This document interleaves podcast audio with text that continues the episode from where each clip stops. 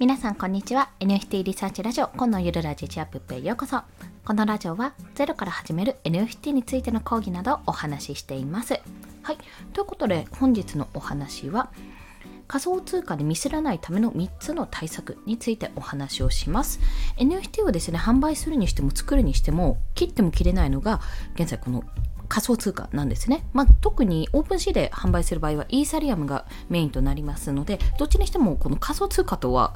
結局仮想通貨買わなきゃいけない状況に陥るわけなんですよ。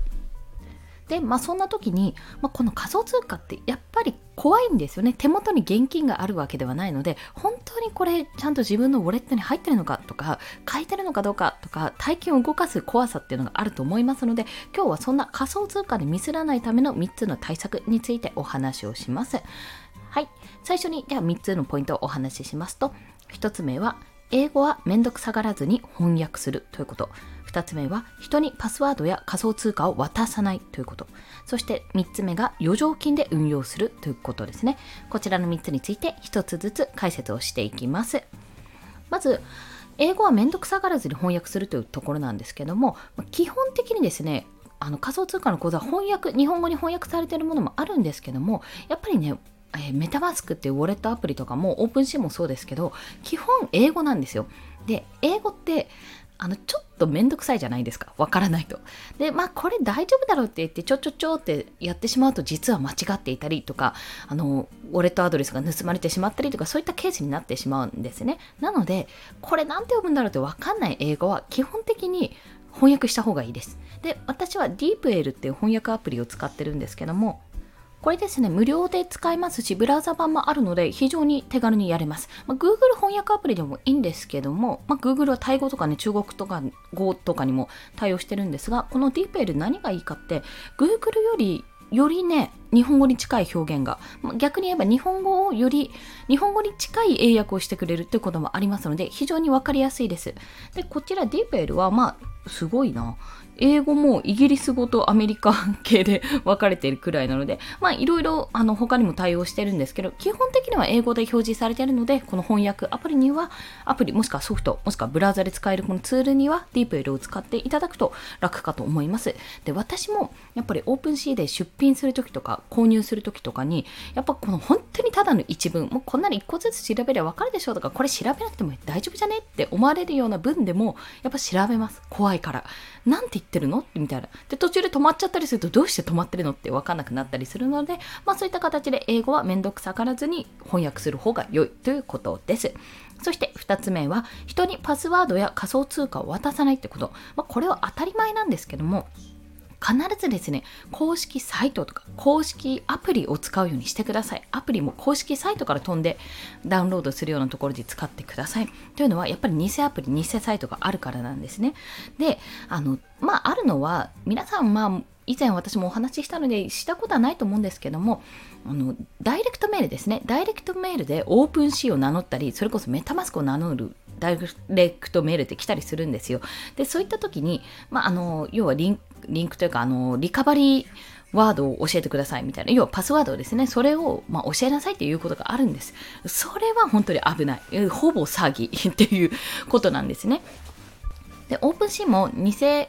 メールの対応として、あの、自分が設定したワードをその OpenSea の OpenSea 本当の OpenSea からのメールには入れられるようになってるんですよ。その設定って一番最初にしてるんです。あのアカウントを取るときにね。なのでそのワードが入ってないもの基本的に偽物だって認識になるようにしてますのでまあそこさえ気をつければ大丈夫だと思うんですがとにかくですね誰かに仮想通貨を渡すとかパスワードを運用あの渡すってことは絶対にしちゃいけないわけなんですよ。でちょっと困った時はもう同様の事例がね絶対起こってるのでググってみるとか、ツイッターで聞いてみるとか、まあ、聞いてみるとちょっと詐欺師が集まってきそうなので、まあ、信頼を置ける人に、もしクローズドの環境でダイレクトメールとか送れるなら聞いてみるとか、そういったことも全然ありだと思います。とにかく、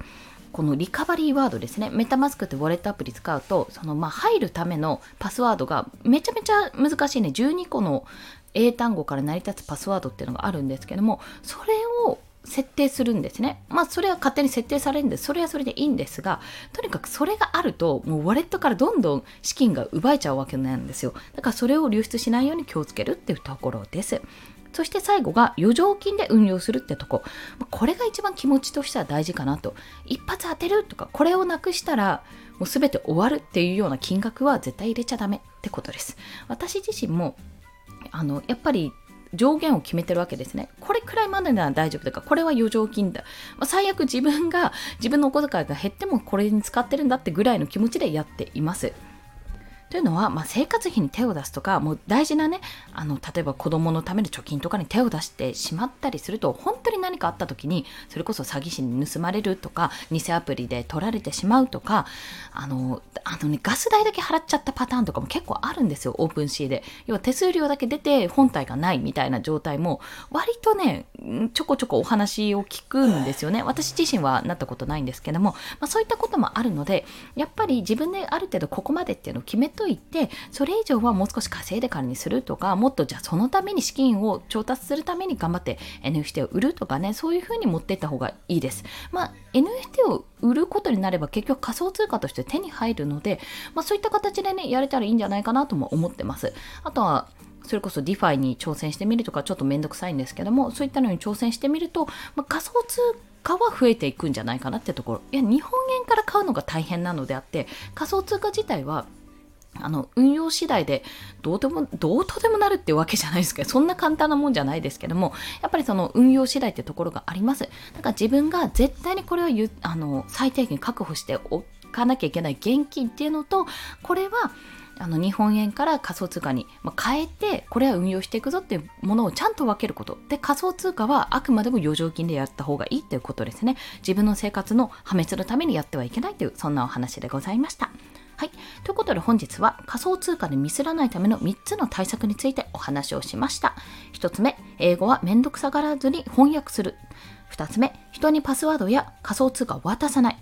3つ目、余剰金で運用するというところです。はい。ということで本日の合わせて聞きたいは、あの、お話ししたディープエルですね、のリンクを貼っておきますので、もしよろしければこちらお試しください。で、これはですね、私アプリ版を取ってるんですよ。あの、MacBook Air なので、多分、何 ?iOS 用のアプリがあったので、それで撮ってるので、アプリだとね、また便利です。いちいちね、ブラウザ開かなくて済むので、まあそういった形でも使えるので、もしよろしければお試しください。それでは今日もお聴きくださりありがとうございました。この放送いいねと思われた方、ハートボタンもしくはレビューなど書いていただけると嬉しいです。また、今後も NFT のこと興味があるっていう方、もしよろしければフォローもお願いいたします。ということで、本日も一日頑張っていきましょう。コンでした。では、また。